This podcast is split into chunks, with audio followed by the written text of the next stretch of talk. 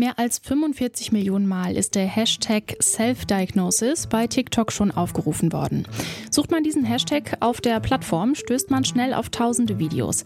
Darin sprechen TikTok-Nutzerinnen und Nutzer über ihre eigenen Krankheitssymptome und erklären, wie sie durch eine mehr oder weniger ausführliche Online-Recherche eine Diagnose für sich selbst gefunden haben. Oft geht es da um psychische Erkrankungen wie Depressionen, Borderline oder Essstörungen. Wie hilfreich können solche Videos für die Selbstdiagnose von psychischen Erkrankungen sein? Und kann das sogar gefährlich werden? Das schauen wir uns heute in dieser Folge an. Ich bin Laralina Gödde. Hi.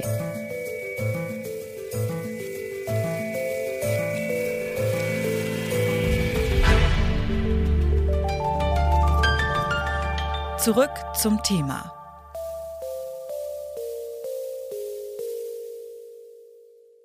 Dr. Google ist wohl den meisten ein Begriff. Immer häufiger gibt es mittlerweile aber auch sowas wie Dr. TikTok. Viele Nutzerinnen und Nutzer der Social-Media-Plattform sprechen in Videos offen über ihre psychischen Probleme. Das hört sich zum Beispiel so an, wie hier bei der TikTokerin Ela Bendels. Ach, sorry, nächstes Mal denke ich dran. Oh oh. Was? Du entschuldigst dich für alles, selbst wenn es nicht deine Schuld ist? Hä? Aber es war doch doof, oder nicht? Naja, denk mal nicht, dass das höflich ist. Das kommt daher, weil du in deinem ganzen Leben die Schuld für alles bekommen hast. Ich früher? Kann sein. Ich werde drüber nachdenken, danke. Kein Thema. Kurze Psychoanalyse. Echt guter Hinweis. Dankeschön. Oh, du bedankst dich aber übermäßig oft, ne? Zum Teil klären bei TikTok sogar ausgebildete Psychologinnen und Psychologen über psychische Erkrankungen auf, wie hier zum Beispiel Linda Leinweber. Jeder von uns hat mal ein Tief, aber woran erkenne ich, ob ich wirklich in einer Depression gelandet bin? Hier sind Warnsignale, die du definitiv ernst nehmen solltest. Solche Videos tragen zwar dazu bei, dass mehr über psychische Erkrankungen gesprochen wird, denn die werden immer noch viel zu oft nicht ernst genommen. Das Problem dabei ist aber, dass eine Selbstdiagnose mit TikTok-Videos eine fachärztliche Untersuchung und Behandlung keinesfalls ersetzen kann. Das findet auch Ramia Gottschalk. Sie arbeitet als psychologische Psychotherapeutin und klärt selbst bei TikTok und Instagram über psychische Krankheiten auf. Zuerst habe ich sie gefragt, was sie sich trotz ihrer Vorbehalte davon erhofft.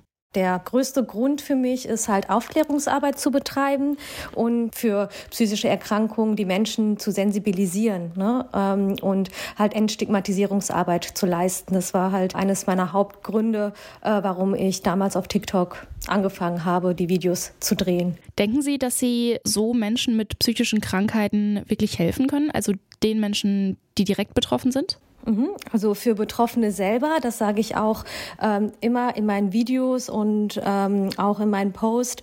Äh, bitte für Psychotherapie sollte man sich wirklich professionelle Hilfe suchen, sich nicht irgendwie versuchen, über die Videos selbst zu therapieren oder sich selber eine Diagnose zu geben.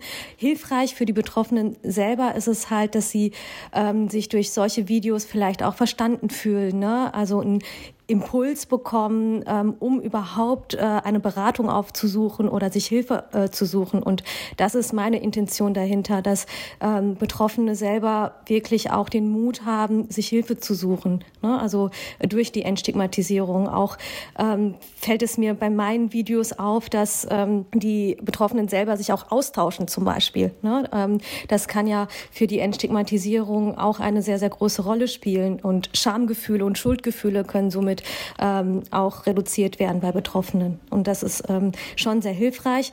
Aber auf der anderen Seite bitte auf gar keinen Fall eine Selbstdiagnose ähm, sich geben oder auch irgendwie sich versuchen, anhand der Videos sich selbst zu therapieren. Das funktioniert nicht. Also da muss man wirklich in ja, professionelle Hände ähm, und da reichen keine TikTok-Videos. Warum ist so eine Selbstdiagnose gefährlich? Ja, weil zum Beispiel, ich gehe mal jetzt äh, von den häufigsten Videos aus, also bei einer Depression zum Beispiel, wenn ich zum Beispiel drei Symptome benenne, ähm, die, eine, die bei einer Depression auftreten können, zum Beispiel Antriebslosigkeit, Interessenverlust, ähm, Niedergeschlagenheit, es reicht nicht aus, ähm, also die drei Symptome reichen nicht aus, um eine Diagnose zu vergeben. Also ähm, da fehlt halt in den Videos zum Beispiel auch die Differentialdiagnose. Ne? Also es können ja auch andere Gründe dazu beitragen, dass man sich gerade niedergeschlagen fühlt, dass man antriebslos ist. Deswegen ist das halt sehr, sehr gefährlich und das muss abgeklärt werden, also durch den Facharzt. Und das kann man nicht über Social Media. Und deswegen ist es gefährlich. Es kommt ja auch vor, dass InfluencerInnen Diagnosen erstellen, obwohl sie gar keine psychotherapeutische Ausbildung haben. Braucht es mehr echte ExpertInnen auf Social Media, die Fachwissen so plattformgerecht aufarbeiten und solchen Laien dann weniger Raum geben? Ja, dafür kämpfe ich auch sehr stark. Und ich finde das gut, dass ähm, halt Psychotherapeutinnen auch Aufklärungsarbeit betreiben. Ähm, wichtig ist, wenn Influencerinnen über ja, psychische Erkrankungen sprechen, ist das auf der einen Seite natürlich gut, um Awareness zu schaffen, um ähm, das Thema zu entstigmatisieren, Menschen dafür zu sensibilisieren.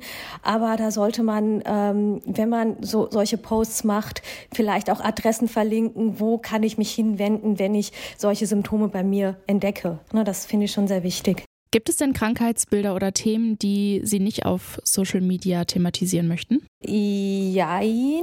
Ähm, zum Beispiel Themen wie ähm, Suizidalität.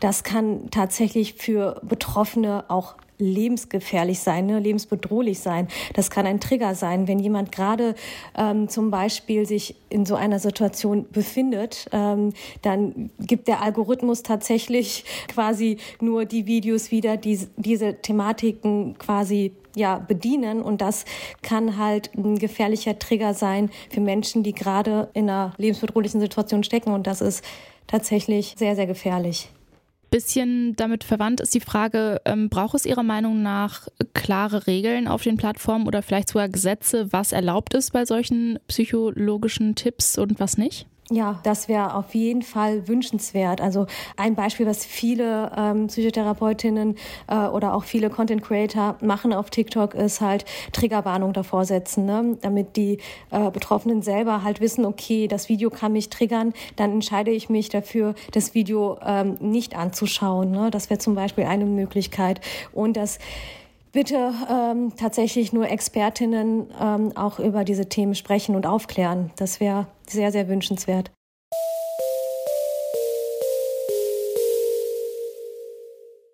TikTok-Videos können durchaus dazu beitragen, mehr gesellschaftliches Bewusstsein für psychische Erkrankungen zu schaffen und sie zu entstigmatisieren.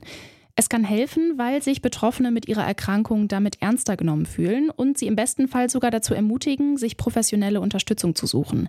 Denn die Symptome von psychischen Erkrankungen sind von Person zu Person unterschiedlich ausgeprägt. Und ebenso individuell ist es auch, diese Krankheit zu diagnostizieren. Sollte es euch mental nicht so gut gehen oder ihr vermutet, eine psychische Erkrankung zu haben, dann lasst das am besten fachärztlich abklären. Oft dauert es ja eine Weile, bis man einen Termin in einer psychotherapeutischen Praxis bekommt. Bis dahin könnt ihr euch auch an eure Hausärztin oder an euren Hausarzt wenden. In Notfällen hilft euch rund um die Uhr außerdem die Notaufnahme, der Rettungsdienst oder die Telefonseelsorge. Die Nummer findet ihr in den Show Notes.